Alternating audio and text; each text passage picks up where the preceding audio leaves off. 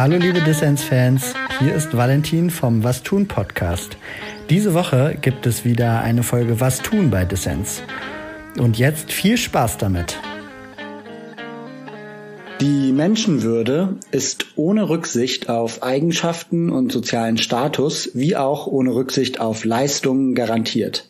Sie muss nicht erarbeitet werden, sondern steht jedem Menschen aus sich heraus zu.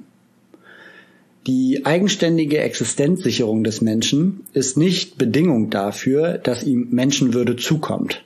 Die Voraussetzung für ein eigenverantwortliches Leben zu schaffen, ist vielmehr Teil des Schutzauftrags des Staates.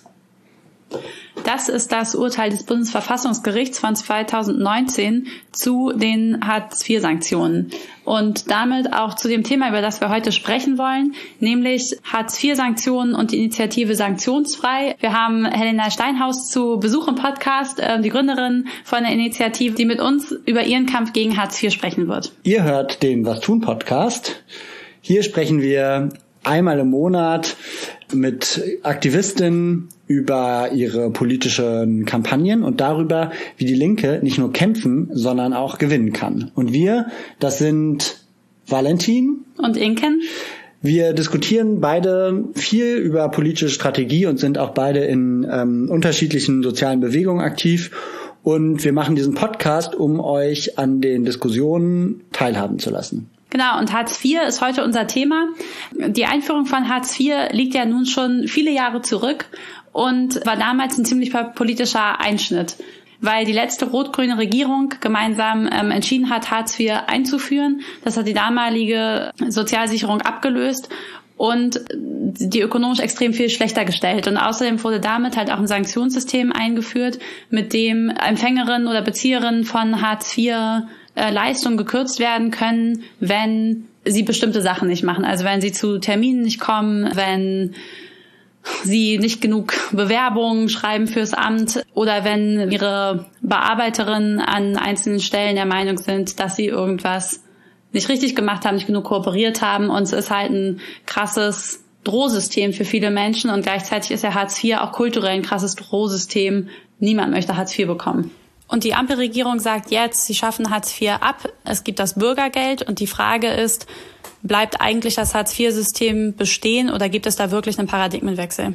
Aber genug der ähm, etwas drögen Parteipolitik.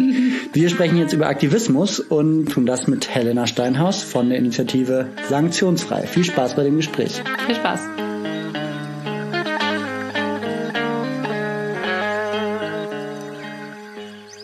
Hallo Helena. Hallo Inken, hallo Valentin. Hi, schön, dass du heute bei uns bist.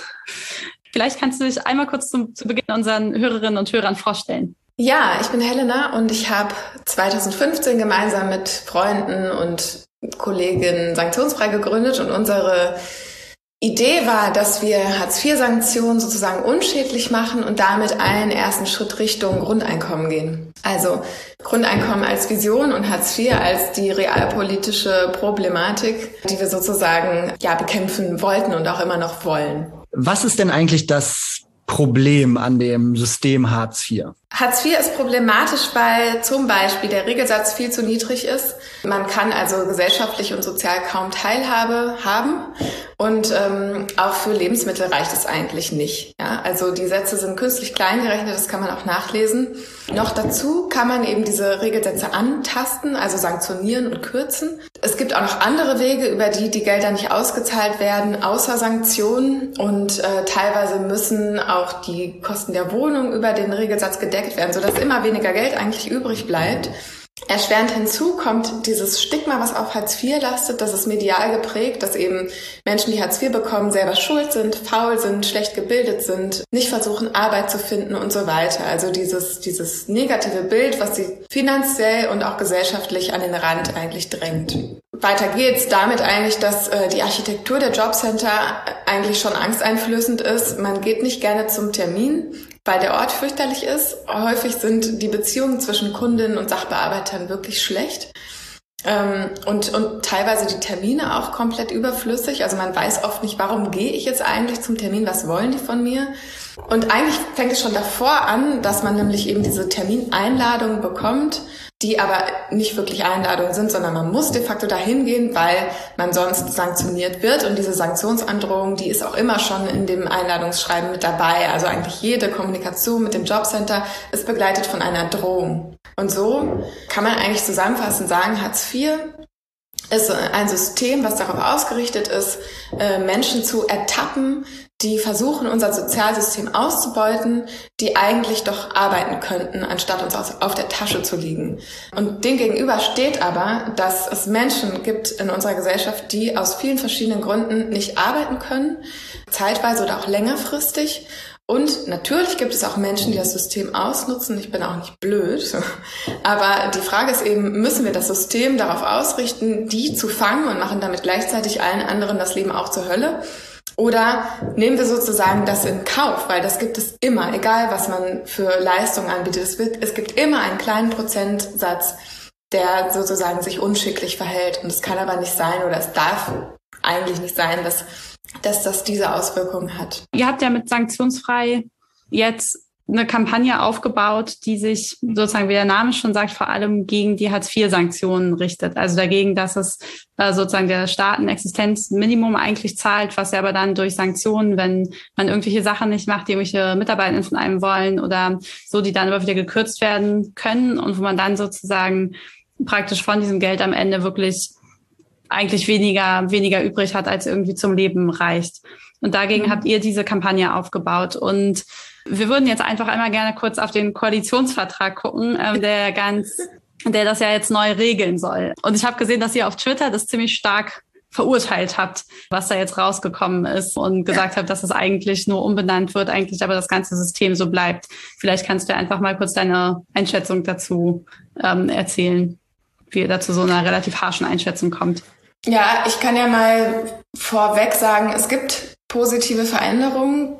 Die ähm, sind zum Beispiel, dass der Zuverdienst erhöht werden soll, äh, das Schonvermögen soll erhöht werden, wobei ähm, in beiden Punkten kein konkreter Betrag genannt wurde. Dann soll auch sollen Kinder und Jugendliche arbeiten können, ohne dass das Geld in Bedarfsgemeinschaften angerechnet werden muss. Das ist super wichtig, ein richtig äh, guter Punkt. Und äh, der Vermittlungsvorrang soll abgeschafft werden oder zurücktreten im Vergleich zu Weiterbildungschancen und ja, Bildung im Allgemeinen. Das sind gute Punkte. Genauso sollen die Energiekosten, ähm, glaube ich, andere unter anderen Kriterien entwickelt werden und, und angepasst werden jährlich. Und die Angemessenheit der Unterkunft soll erst nach zwei Jahren, nach zwei Jahren überprüft werden ist auch ein guter Punkt. Aber das wiederum, das äh, hilft auch nur Leuten, die sozusagen neu in Bezug kommen. Deswegen kann man auch das sehr stark kritisieren.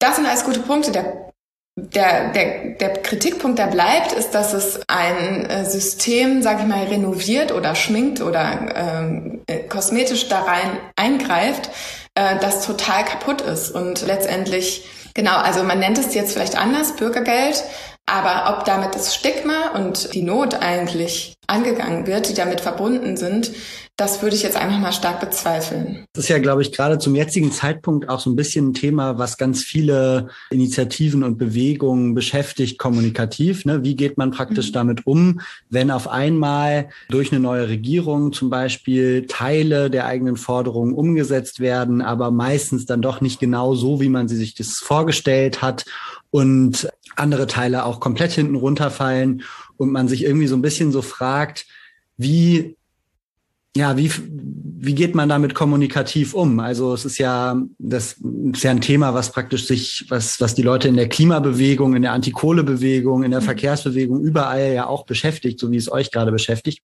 Wir haben noch gar nicht richtig darüber geredet, was ihr eigentlich genau bei Sanktionsfrei mhm. macht. Das ist ja eine ziemlich spannende Kampagne mit vielen unterschiedlichen Features. Ähm, könntest du unseren Hörern das einmal erklären und sagen, so, worum geht's eigentlich bei euch? Was macht ihr konkret und warum macht ihr das, was ihr da macht? Sanktionsfrei setzt sich ein für eine bedingungslose Grundsicherung.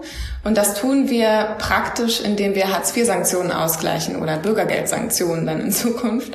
Das funktioniert so, dass man sich, ähm, dass man über unsere Website sanktionsfrei.de kostenlos und ziemlich einfach, also es erklärt sich von selbst, Widerspruch einreichen kann gegen eine Sanktion oder auch gegen andere Bescheide tatsächlich, obwohl das so nicht abgefragt wird, aber das gilt dann auch. Und die Sanktion, dieser Widerspruch, der landet direkt beim Jobcenter und gleichzeitig kann man eine Rückrufanfrage bei unseren Anwältinnen stellen. Dann äh, rufen unsere Anwälte zurück und gucken, ob sie sich dem Widerspruch anschließen können, wenn es eine rechtliche Grundlage gibt. Wenn es sie gibt, dann machen sie das in der Regel und äh, wir gleichen das Geld aus unserem Solidartopf aus. Wir gleichen es aber auch aus, wenn eben kein Fall aufgenommen werden kann, auch wenn, ne, also weil wir eben der Meinung sind, dass Sanktionen grundsätzlich falsch sind, egal ob sie rechtlich, ob, egal ob sie eine rechtliche Grundlage haben oder nicht. Genau, das ist so äh, der eine, sag ich mal, wichtige Punkt Pfeiler unserer Arbeit. Und ähm, da habt ihr auch schon gehört, es gibt diesen Solidartopf. Ich würde sagen, das ist so das Besonderste irgendwie an uns auf eine Art, dass es eben Geld gibt, was wir ganz einfach rausgeben können und auch gerne machen. Also solange wir Geld haben, hauen wir es eigentlich die ganze Zeit raus. Zusätzlich zu dieser äh, Einzelfallhilfe, wie ich sie nennen würde, gibt, äh, machen wir ganz äh, verstärkt Öffentlichkeitsarbeit, einfach um das Thema in die breite Masse zu tragen, um es äh, präsent zu halten und um langfristig eben Veränderungen zu erreichen. Das ist uns ganz, ganz wichtig. Also wir haben keine Lust, für immer sozusagen an demselben Thema zu arbeiten. Wir hoffen, dass wir uns selbst abschaffen. Und ähm, der dritte Säuler ist ähm, momentan die wissenschaftliche Arbeit. Also wir führen eine Langzeitstudie durch, in der wir zwei Gruppen gegenüberstellen. Eine Gruppe, die eben sanktioniert werden kann und die andere Gruppe, die eine Art Versicherung gegen Sanktionen von uns erhalten hat über den Zeitraum von drei Jahren. Und da wollen wir eben rausfinden, inwiefern verändert sich das Verhalten, das Gefühl, die Situation der Menschen, wenn sie nicht sanktioniert werden können, oder verändert es sich überhaupt? Und da haben wir Ergebnisse im ja, Frühjahr diesen Jahres. Das sind so die drei wichtigsten Dinge. Aber ich würde gerne hinzufügen, dass wir auch in vielen anderen Situationen als nur Sanktionen Gelder auszahlen.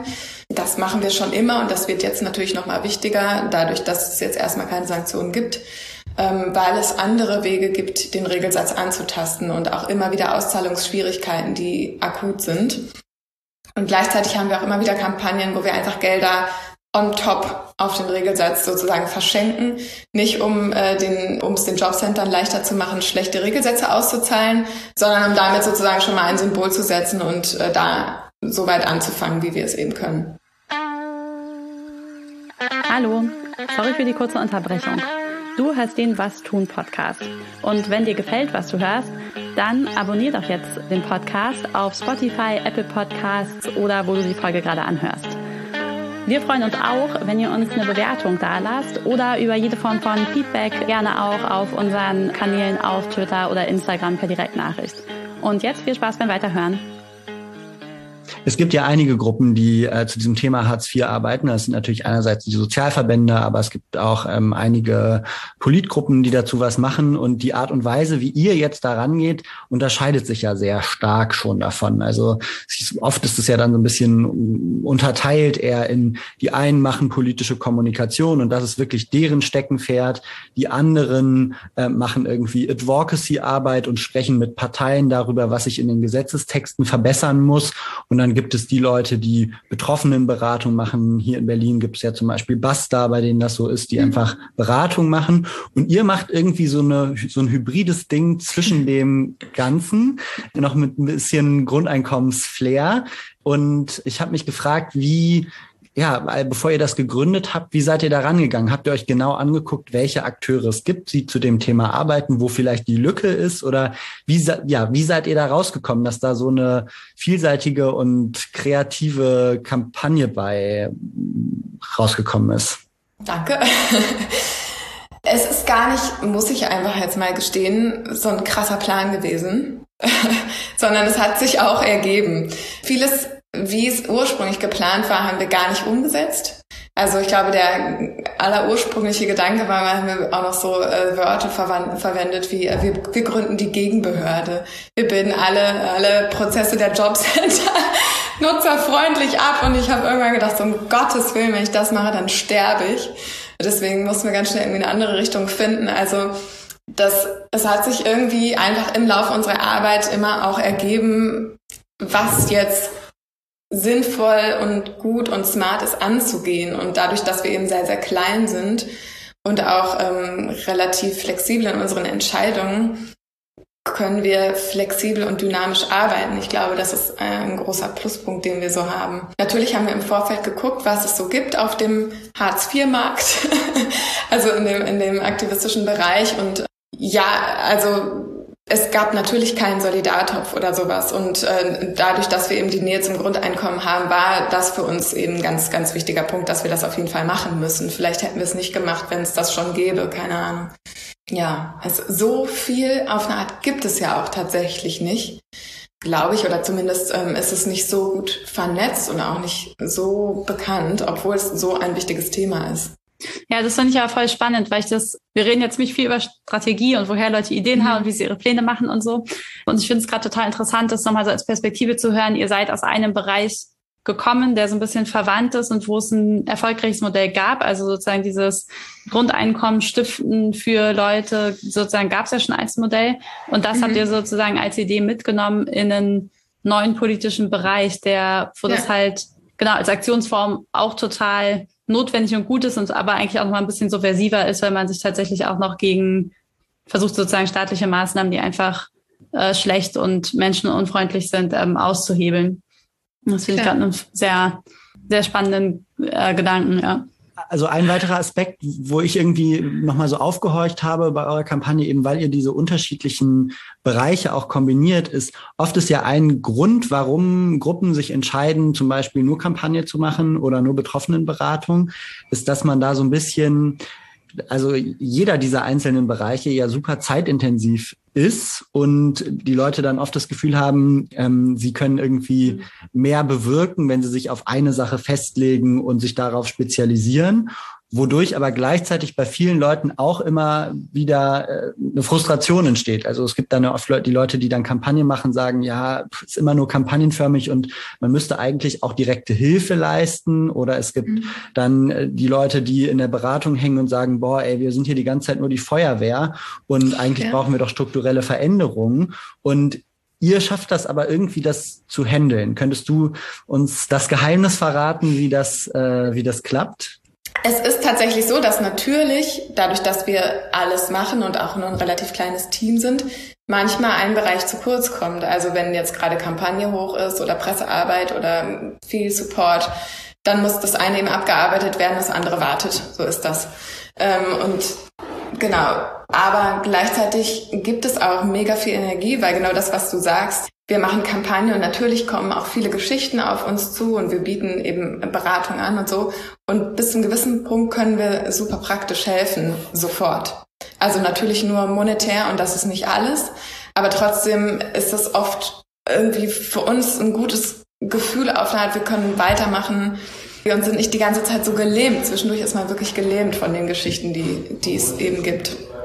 Ähm, insofern gibt es einfach Kraft und ich selber auch, ich habe jetzt gar nicht so stark eine Ahnung davon, wie man am besten mach, Sachen machen würde und Sachen machen könnte, sondern es hat sich einfach ergeben, dass es so gekommen ist, indem wir uns wirklich immer, also auf eine Art auch eine Zeit, also es gab gefühlt zwei Jahre, an denen wir jeden Tag uns gefragt haben, was, wie, warum, wann.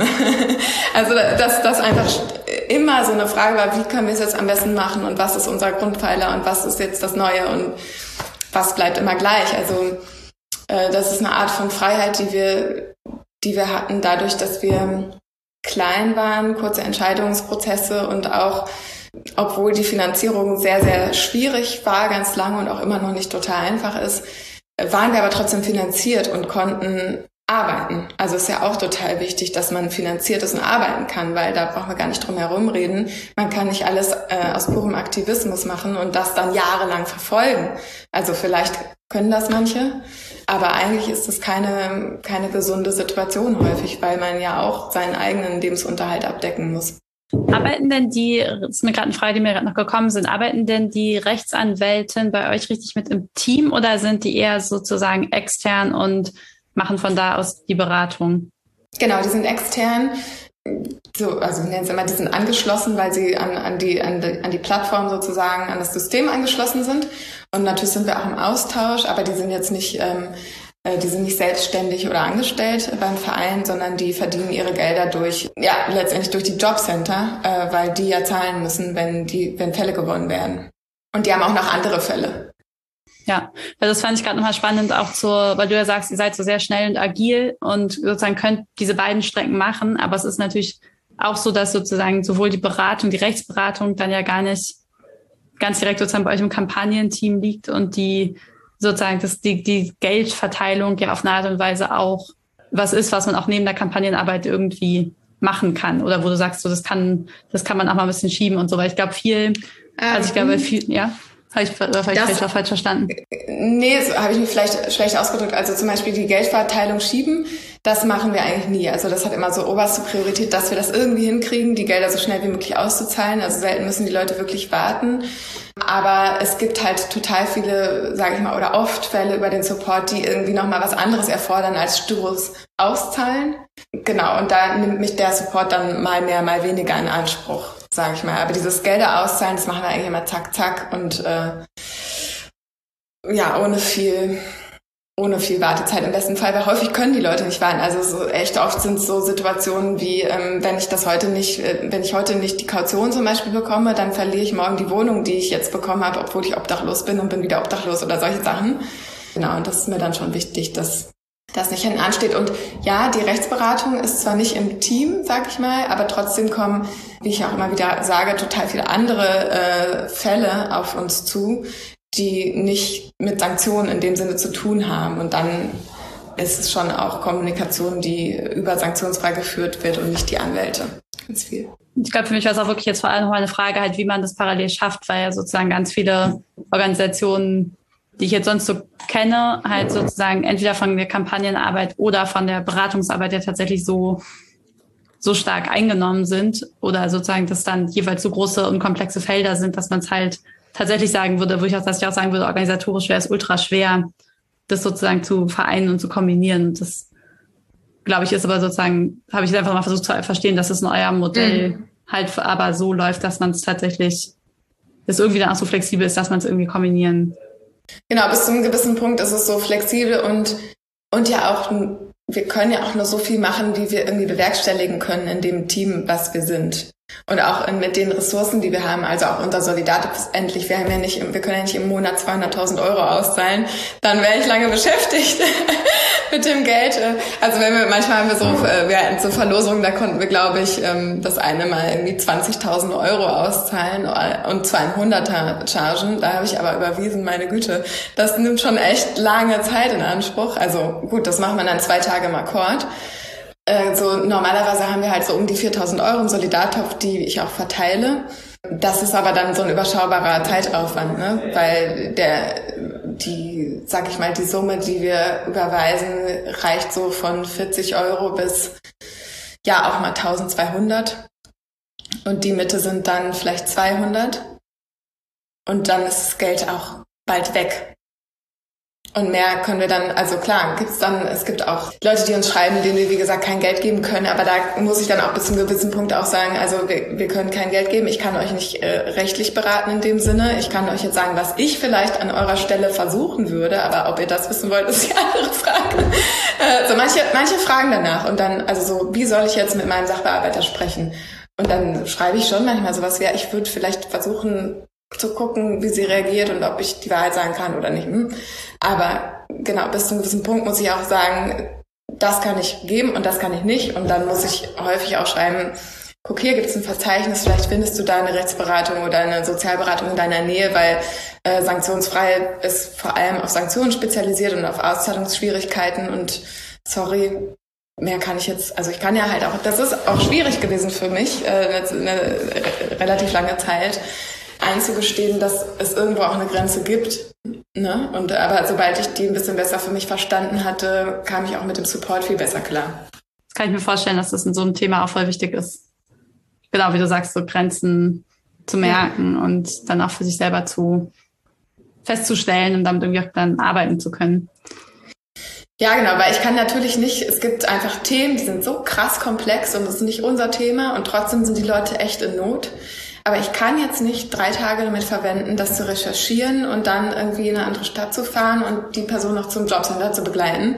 Ähm, und genau, also es gibt einfach tausend Sachen, die ich nicht machen kann. Und das, das muss ich dann einsehen und auch so kommunizieren. Und dann ist es halt so und weiter geht's.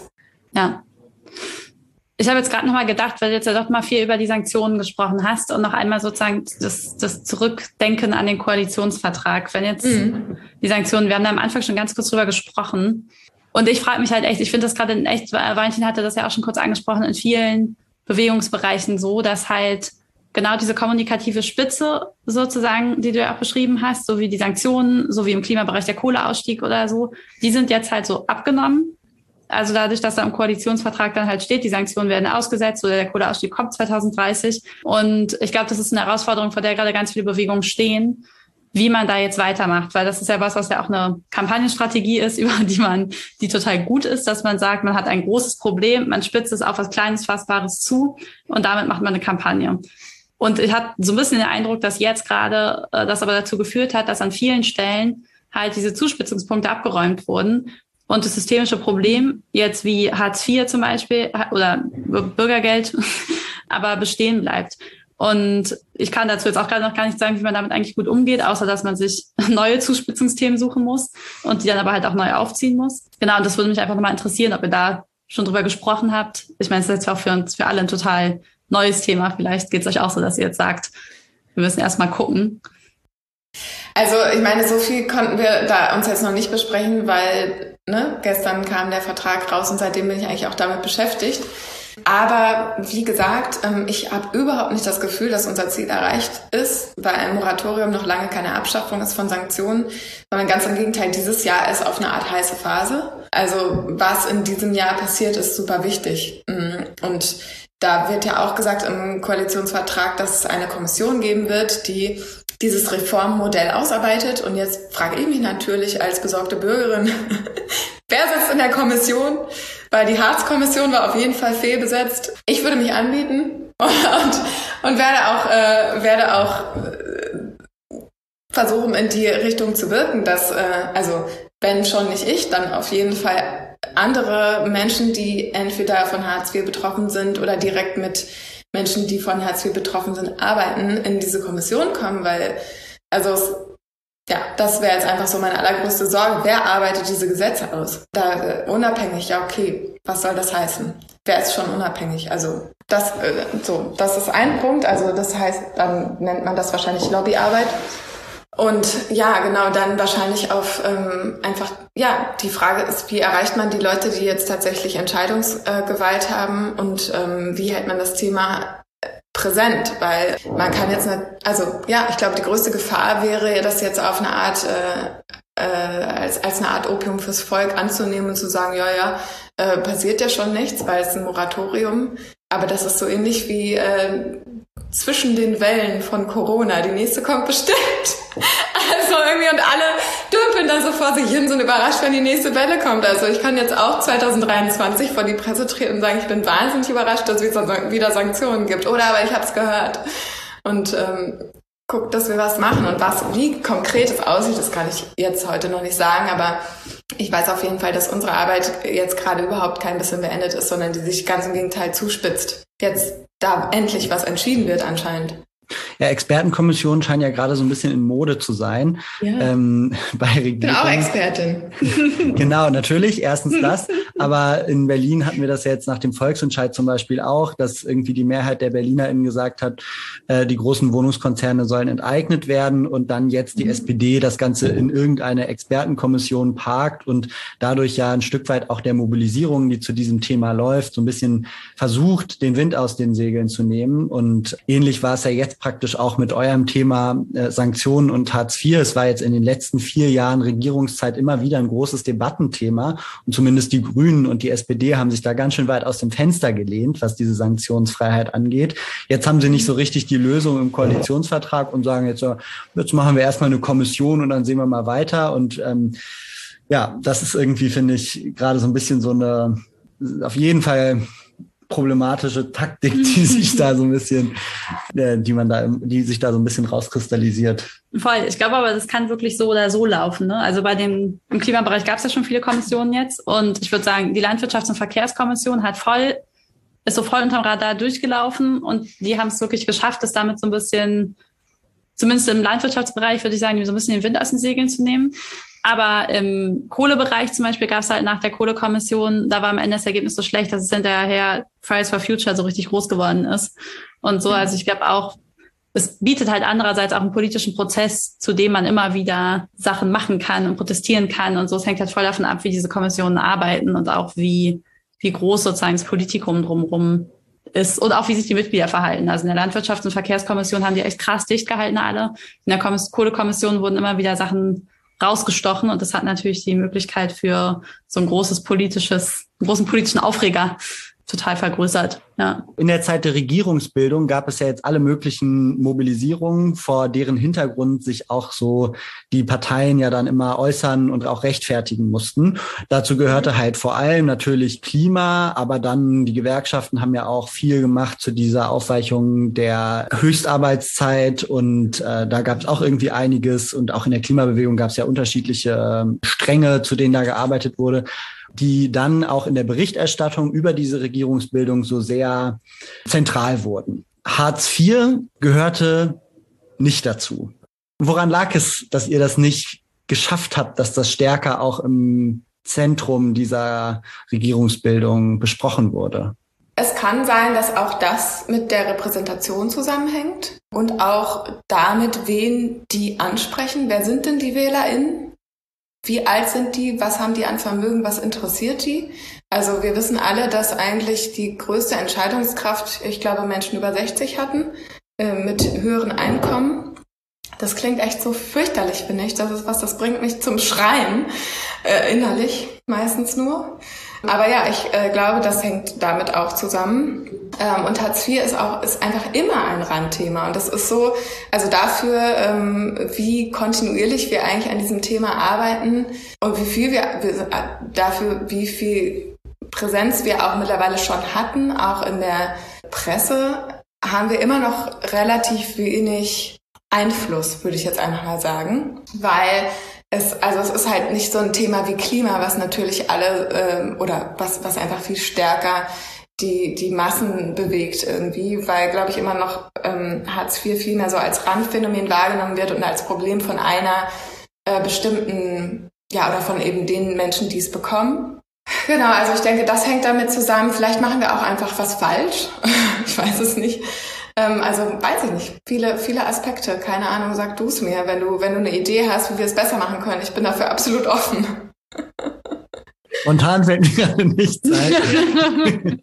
ich glaube, es ist halt, du hast es ja vorhin schon angesprochen, auch mit der Stigmatisierung von den Menschen, die halt Hartz IV beziehen. Ja. Ne? Es ist einfach kein, und dazu hat der Hartz IV als System auch total stark beigetragen. Also wenn man sich mal überlegt, dass es sozusagen mit Hartz IV ja hinterher noch diese ganzen, in Anführungsstrichen, Kulturformate aufkam äh, im sozusagen Bereich von Reality TV und so, wo ja sozusagen oh, ja. SchauspielerInnen dafür bezahlt wurden, Hartz IV-EmpfängerInnen darzustellen, wie sie angeblich halt sind und das ist ja also einfach nur schlimm und hat aber natürlich ein totales kulturelles Stigma aufgebaut. Also gerade auch in dieser jungen WählerInnen-Gruppe von so sind Hartz-IV-Empfänger und so möchte man auf keinen Fall sein. Das natürlich mhm.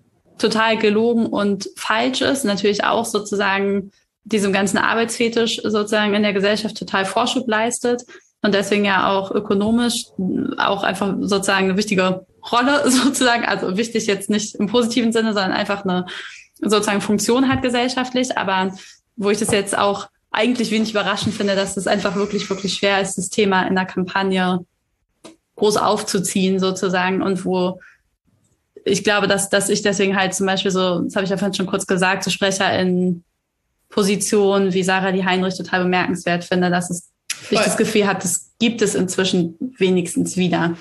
Mhm. Ich, also das ist eigentlich schon immer unser Problem gewesen. Also ja jetzt nicht nur in diesem Wahlkampf, sondern einfach so grundsätzlich, dass es halt ein Thema ist.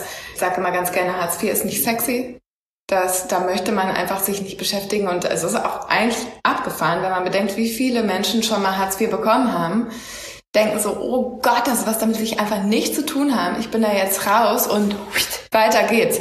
Und, äh, und dann, äh, dann, ich kann es auch niemandem vorwerfen, wirklich nicht, dass man jetzt nicht sagt, oh ja, ich hatte das ja auch mal, ich, das war ja doof und ähm, vielleicht äh, kann ich hier dann jetzt erstens mal fünf Euro spenden und da nochmal sagen, ja, dass ich, weiß ich nicht, dass ich Verbündete bin oder sowas. Ich kann es niemandem vorwerfen, muss ich ganz ehrlich sagen. Es gibt irgendwie so viele Themen in der Welt und da sucht man sich dann vielleicht ein anderes aus als ausgerechnet das, was irgendwie so einen krassen Beigeschmack bekommen hat und wo man halt ja auch das Gefühl hat, man kann nichts tun. Also ist jetzt irgendwie wie so ein, so ein vielleicht ein krasser Vergleich, aber zum Beispiel was irgendwie diese ganzen Waffengesetze und Waffenlieferungen und keine Ahnung betrifft, da habe ich auch das Gefühl, da gibt es so wenig Auseinandersetzung mit, weil man einfach vor einem Thema steht, wo man denkt, wo soll ich denn jetzt damit anfangen? Ich blicke überhaupt nicht durch. Es gibt diese und jene Gesetze und Entscheidungen, trotzdem werden Waffen da und dahin exportiert, boah, ich steige aus. Also schwieriger Vergleich, hinkt bestimmt und ich will auch gar nicht die Themen vermischen, aber es gibt so Bereiche, da steigt man einfach aus, weil die so, weil man versteht es einfach nicht.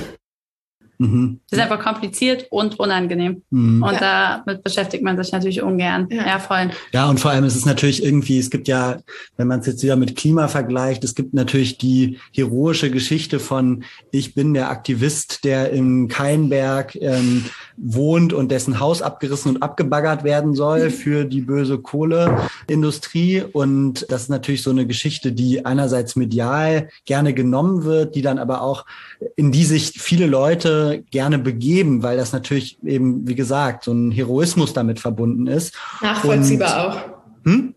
Ist auch nachvollziehbar so gut. Ja, ja, genau. Und bei Hartz IV ist es dann irgendwie eher so eine Art Outing, ähm, ja, dass ich äh, genau, wo dann die Leute irgendwie vor zurück ähm, schrecken und wo auch im wenn sie es dann trotzdem machen im Diskurs, sofort ja ganz viele kritische, in Anführungsstrichen, Rück, Rückfragen kommen von, aber warum bist du denn dahin gekommen und hättest du nicht was anderes machen können? Und, und die Auch nicht nur kritisch, sondern tatsächlich sehr aufgeladen. Ne? Genau, also genau. Kommentare ähm, sind krass.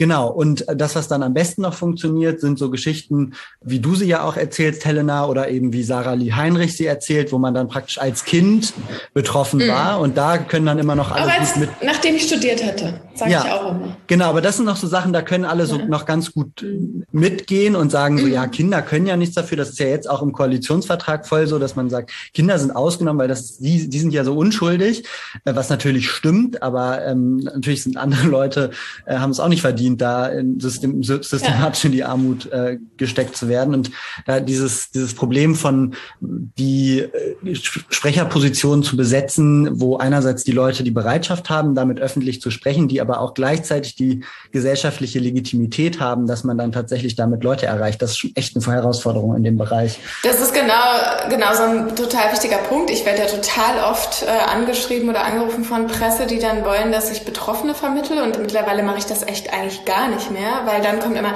ja, die Person soll sympathisch sein, hübsch sein, intelligent, ähm, am besten äh, Doktortitel haben, drei Kinder, alleine großgezogen, noch Eltern gepflegt und trotzdem wurde sie sanktioniert. Ungefähr so.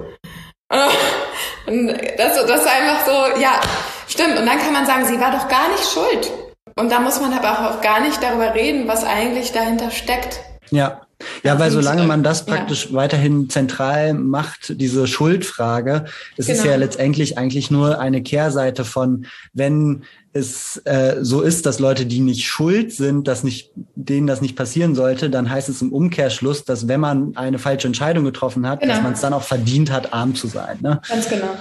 Ja. Ja, das ist einfach echt ja. richtig, das ist einfach richtig ja. krass. Viele, viele Medienbeiträge habe ich nicht bekommen, weil ich mich geweigert habe, so eine Person zu suchen, die sozusagen das noch in Kontext setzt. Also so Formate, ne? Größere Formate, die dann, äh, also die wirklich auch bis zu einem gewissen Punkt penetrant waren. Ich immer wieder gesagt habe, nee, ich mach's nicht, ich mach's nicht, ich mach's nicht. Ich habe immer wieder gesagt, geh zu deiner Redak Redaktion, schlag denen vor, das und das mache ich. Äh, das ist auch interessant. Man braucht nicht immer irgendein Opfer noch dazu holen, wo man irgendwie so auf die Tränendrüse drückt und dann sagt, ja, und dann kam sanktionsfrei und hat mich gerettet oder so. Ja, das, äh, ja, es ist einfach wirklich fürchterlich. Also auch immer wieder, also es gibt oft so diesen Moment, ich gehe an den Rechner, sehe, ah, Presseanfrage. Und dann so, uh, schon wieder. Naja, okay, wird wohl nix. Ich finde es richtig krass, weil es ist ja wirklich einfach auch so ein Auswuchs von der Gesellschaft, die halt so stark, wo es halt nicht mehr irgendwie um universelle Menschenrechte oder universelles Recht von Menschen auf Würde oder so geht, sondern es geht halt immer darum, dass man sich entweder verdient haben muss oder dass man sozusagen genau sozusagen dieses Recht auf Würde verloren hat durch X. Mhm. So, und das, das ist nicht halt einfach. Formulierung. Recht ja. auf Würde verloren, ja. Und es ist aber halt sozusagen, genauso funktioniert halt sozusagen so eine krasse Leistungsgesellschaft, dass man dass man sich das halt, dass ja auch ganz viele Einzelpersonen, ganz viele sozusagen Menschen in der Gesellschaft glauben, sich dieses Urteil anmaßen zu können. Und das mhm. finde ich halt einfach, das zeigt sich ja eigentlich nur in dem System und das System wiederum setzt es ja auch einfach krass fort, dass Leute immer wieder diesen Eindruck bekommen. Und ich habe ähm, in der Zeitschrift, die ich bekomme vor ähm, Weihnachten, nee, egal, habe ich so einen Artikel gelesen, da ging es halt um die Wahlbeteiligung auch von Menschen, die arbeitslos sind und die selber sogar so ein ganz starkes Gefühl hatten von, natürlich gehe ich wählen, aber auch ich will keine Hilfe oder ich will keine Almosen oder so sozusagen und selber so ein ganz starkes Gefühl hatten dafür von so, sie sind in dieser Situation, haben sich aber irgendwie auch selber so verantwortlich gefühlt, wo ich auch so das Gefühl hatte, ja, ja krass, das ist auch was was so die ganze Zeit halt den Menschen auch vermittelt wird in diesem System. So, du hast irgendwas nicht gebracht und deswegen kriegst du jetzt diese Sanktion und das ist gerecht. Mhm. Und das finde ich halt, finde ich auf jeden Fall richtig äh, cool, dass ihr damit äh, sanktionsfrei irgendwie dem auch so ein so einen Gegenpunkt setzt und irgendwie auch andere Möglichkeiten aufzeigt und irgendwie auch sagt, dass das halt einfach nicht so ist. Danke. Äh, du hast ja jetzt vorhin, äh, Helena, du hast ja vorhin schon auch äh, kurz äh, angesprochen, dass jetzt im nächsten Jahr die heiße Phase kommt und es für dich auch vor allem darum geht, entweder selbst in diese Expertinnenkommission zu kommen oder dafür zu sorgen, dass da halt Leute sitzen, die tatsächlich entweder selbst äh, betroffen sind, betroffen waren oder mit Leuten eng zusammengearbeitet haben, die Hartz IV beziehen und das aber nicht als Sachbearbeiter im Jobcenter, sondern äh, eher als Leute, die tatsächlich ähm, unterstützen und helfen. Könntest du unseren Hörern vielleicht nochmal sagen, wie ihr das genau versuchen wollt?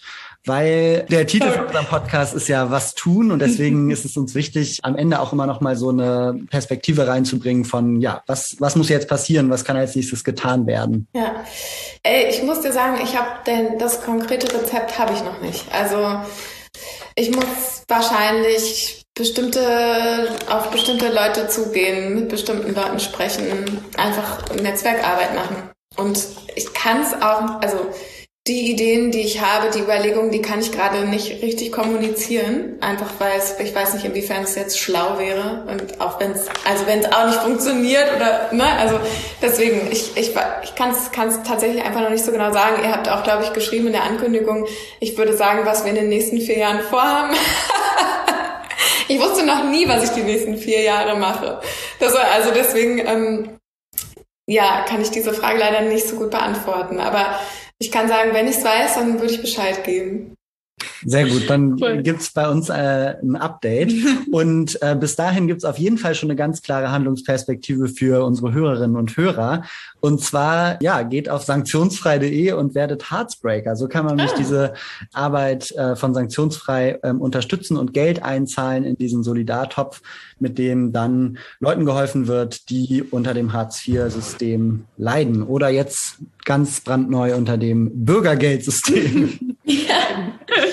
Und dann genau. kann es gar nicht mehr Heartbreaker heißen. Ja. Aber ist das ein guter Name. Aber vielleicht trotzdem noch.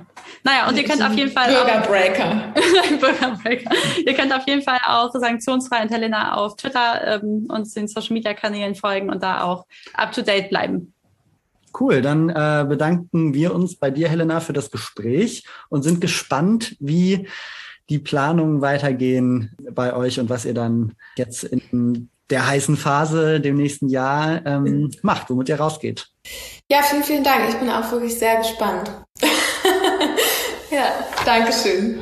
Vielen, vielen Dank. Danke. Und danke euch. Den Rest der Woche. Ciao, Helena. Ciao, bis dann. Tschüss. Tschüss.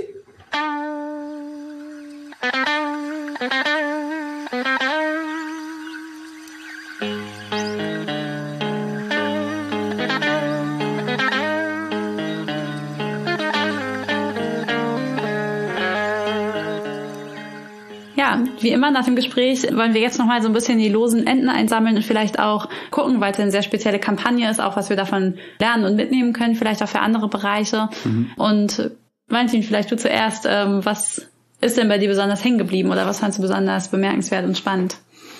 Ich fand besonders spannend einfach diese, diesen strategischen Ansatz von Grundeinkommen ist unser Ziel und Hartz-IV-Sanktionen abschaffen ist der realpolitische mhm. Hebel, den wir haben. Das war, fand ich einfach so super catchy und super cool runtergebrochen, was so eine Art von äh, ja, revolutionären Reformen irgendwie beinhalten mhm. kann, so ja. wie das das heißen kann. Das ist ja irgendwie ein Thema, wonach wir auch immer wieder suchen hier ähm, ja. im Podcast und ich würde sagen, 1A-Beispiel dafür. Mhm, voll und irgendwie auch richtig cool, wie so die was ja auch in diesem Konzept so stark steckt, äh, dass so die Vision total da ist, nämlich alle Leute sollen unabhängig von ihrem Berufen, ihrem Einkommen und dem, was sie an Geld verdienen, ähm, gut leben können. Und man dann aber sehr praktische Schritte halt dahin geht und irgendwie im System ansetzt, um es dann aber auch zu überwinden. Ja. Und das finde ich auch richtig gut und richtig cool und auch in so einem Bereich, wo man ja auch voll schnell so ein bisschen gelähmt davon ist, dass es wirklich viele schlimme Einzelschicksale gibt. Ja. Einen super politischen Ansatzpunkt. Ja, ja, mega.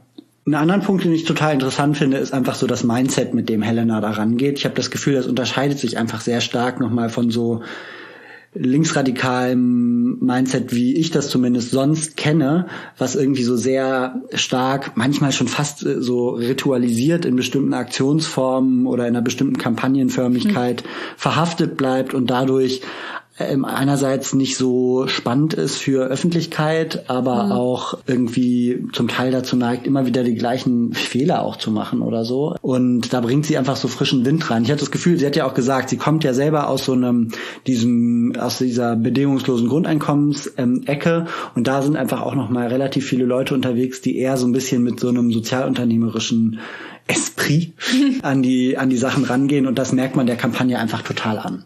Ja, ich finde auch viel ist wenig erwartbar.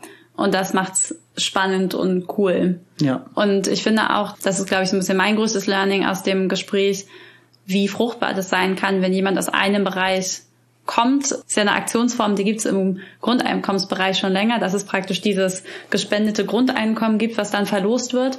Und eigentlich hat sie ja einfach die Aktionsform mitgenommen in den Hartz-IV-Bereich, wo die aber dann nochmal so eine ganz andere Wirkung entfaltet. Mhm. Ähm, und das ist für mich, glaube ich, wirklich ein Learning, wie gut es sein kann, Aktionsformen mitzunehmen, mhm. sozusagen, oder auch an Kampagnenentwicklung zum Beispiel Leute mit ganz vielen verschiedenen Brillen teilhaben zu lassen, weil vielleicht hat gerade jemand halt diese zündende Idee. Mhm. Ja, und bei den Grundeinkommensleuten hatte ich mich tatsächlich auch oft mal so ein bisschen gefragt, bei dieser Verlosung des Grundeinkommens, zu der man sich ja immer wieder ähm, anmelden kann, vielleicht kennt ihr das auch oder habt da schon mal teilgenommen, was eigentlich da so ein bisschen der politische Aspekt dann noch daran ist, außer mhm. dass man konkrete Utopien schafft für einzelne Leute. Das ist ja eigentlich eher so ein mhm. bisschen wie Lotto spielen, könnte man sagen. Und man fragt sich, wo wird das rückgebunden an äh, politische Entscheidungsprozesse und so weiter, ne? An eine, an eine Kampagne, die tatsächlich dann mhm. auch für neue Gesetzlagen, Gesetzeslagen äh, sorgt und so weiter. Und gleichzeitig hat es aber eben diesen coolen Aspekt von diesem es klingt jetzt vielleicht ein bisschen neoliberal, aber so von diesem Self-Marketing, ne? Dadurch, dass alle Leute sich da immer wieder anmelden und dann halt auch äh, darüber reden und so, ja. hat man total gute BotschafterInnen für die eigene, für das eigene politische Anliegen. Und ich finde, sie nimmt jetzt praktisch diese Idee mit in einen anderen Bereich, politisiert die viel stärker und äh, hat aber trotzdem nimmt trotzdem diese Aspekte davon mit, die halt gut funktionieren. Und das finde ich mhm. einfach sehr cool und innovativ. Mhm. Voll. Jetzt einmal zur Ehrenrettung der Grundeinkommensleute, ähm, glaube ich, ist es so, dass, also ich habe das immer so verstanden, dass die das auch immer gemacht haben, um zu zeigen, dass Leute, die ja. dieses Grundeinkommen bekommen, dann damit halt auch sinnvolle und coole Sachen machen und so. Ja. Und das war ja auch was, was sie jetzt aber auch so ein bisschen so ähnlich wieder gemacht haben, dass sie diese Studienauftrag gegeben haben, um zu gucken, ob sich Leute eigentlich überhaupt anders verhalten, wenn es keine Sanktionen gibt und so. Und da gibt's ja auch viele kenne ich auch verschiedene sozialwissenschaftliche Forschung aus Skandinavien, wo ja viel äh, länger ALG 1 gezahlt wird, dass das halt eigentlich sogar viel besser ist und mhm. Leuten einen besseren Wiedereintritt in den Arbeitsmarkt ermöglicht, weil sie halt länger Zeit haben, einen passenden Job zu finden. Mhm, mh. Genau, und so eine Studie in Deutschland zu machen, ist ja auch ein guter Ansatzpunkt. Ja. Ja, aber das, es ist schon auch einfach eine extrem coole Idee bei den Leuten, dass sie sagen, okay, wir sind gegen Sanktionen und wir schaffen, also wir machen dazu eine politische Kampagne und gleichzeitig schaffen wir aber praktisch für die Leute, die davon betroffen sind und die sich an uns wenden, eine Situation, bei der wir die Sanktionen schon abschaffen mhm. können in einem kleinen Voll. Rahmen. Das ist einfach, finde ich, extrem clever. Ja, ja, total. Und gleichzeitig, also ich finde es auch richtig cool, aber ich stelle es mir auch echt herausfordernd vor, weil man halt am Ende mit so einem, mit dem Budget, was es halt gibt, Klar. was er erzählt hat, man auch gar nicht so vielen Leuten helfen kann. Und ich mir auch tatsächlich gar nicht so einfach vorstelle, wirklich die Info an die Leute zu kriegen. Das ist ja oft mhm. so ähm, bei Unterstützungs-, nicht staatlichen Unterstützungsangeboten im Sozialbereich, dass man erstmal irgendwie die Leute darüber informieren muss, dass es überhaupt diese Möglichkeit gibt. Mhm. Ähm, und das meinte sie ja auch, dass es für sie zum Teil auch gar nicht so leicht ist, zu, das so überhaupt genau rauszufinden, ob sie eigentlich mit den Leuten gut im Kontakt sind oder nicht. Ja. Das stelle ich mir auch wirklich eine große Herausforderung vor. Mhm. Und es gleichzeitig ja auch mal sozusagen so ein bisschen so eine Grenze halt von allem ist, was man zivilgesellschaftlich in diesem sozialstaatlichen Bereich eigentlich macht. Mhm. Dass man halt eigentlich darauf hinwirkt, sagt er selber, sie versuchen sich selber abzuschaffen, eigentlich versucht darauf hinzuwirken, dass der Staat halt einfach seine Pflichten wieder wahrnimmt. Mhm. Ja. Und wir hatten ja auch noch als ein weiteres Thema in, im Gespräch diese Frage von, okay, man hat jetzt irgendwie so kleine Verbesserungen für die nächsten vier Jahre mhm. zumindest in Aussicht gestellt bekommen, in diesem Bereich, aber wie du ja auch schon gesagt hast im Podcast, in vielen anderen Bereichen wie Klima zum Beispiel auch. Gleichzeitig ist natürlich viel auch weiterhin nicht gut und die Frage ist aber, wie wie geht man damit um? Wie schafft man es irgendwie einerseits Erfolge auch zu feiern und gleichzeitig auch die Stärke nicht zu verlieren, weiter Dinge anzuschieben und zu verändern. Ähm, hast du da auch ein Takeaway für dich, was du mitnimmst? es ist alles nicht so einfach. Unbefriedigende Antwort, aber ich glaube, ein bisschen so ist es leider. Also es ist halt, und deswegen finde ich die Ausgangssituation gerade auch wirklich, wirklich schwierig. Viele Sachen sind nicht mehr so skandalisierbar, weil halt der Punkt, an dem man skandalisieren kann, der ist einfach weg. Und man muss aber auch ehrlich sagen, es ist halt am Ende eine arithmetische Koalition, die keine gemeinsamen großen Projekte auf die ähm, Bahn gebracht hat und das auch gar nicht kann in der Konstellation.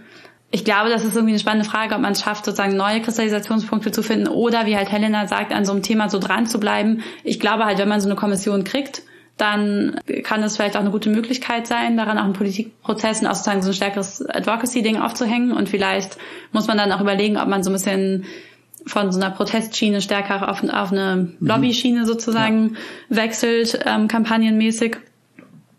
Oder also als Organisation. Aber das wird, glaube ich, für ganz viele Bereiche eine riesige Herausforderung werden. Das ist ja jetzt, das ist ja jetzt in allen möglichen Bereichen gerade die Frage. Ja. Ne? Die Leute von DWE, von Deutsche Wohnen und Co. enteignen, fragen sich das. Ja. Aber auch die Leute in der Klimabewegung, äh, weil es da ja jetzt auch um die konkreten Ausgestaltungen von ganz vielen Fragen ja. geht. Dann eben die Leute im, äh, im Sozialbereich, jetzt wie Helena von Sanktionsfrei.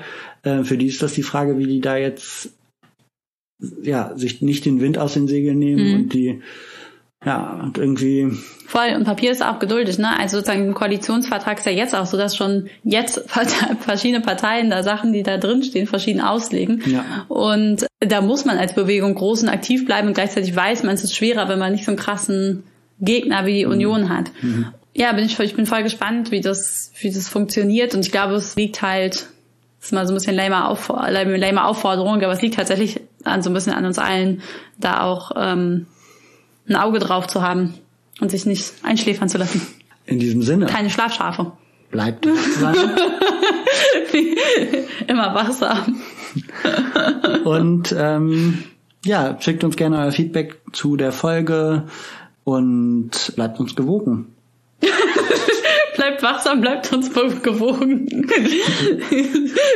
Wir verabschieden uns. Und ähm, genau, es kommt noch eine Folge in diesem Jahr. Wir freuen uns dann wieder auf euch und wünschen euch eine schöne Adventszeit. Bis dann. Ciao.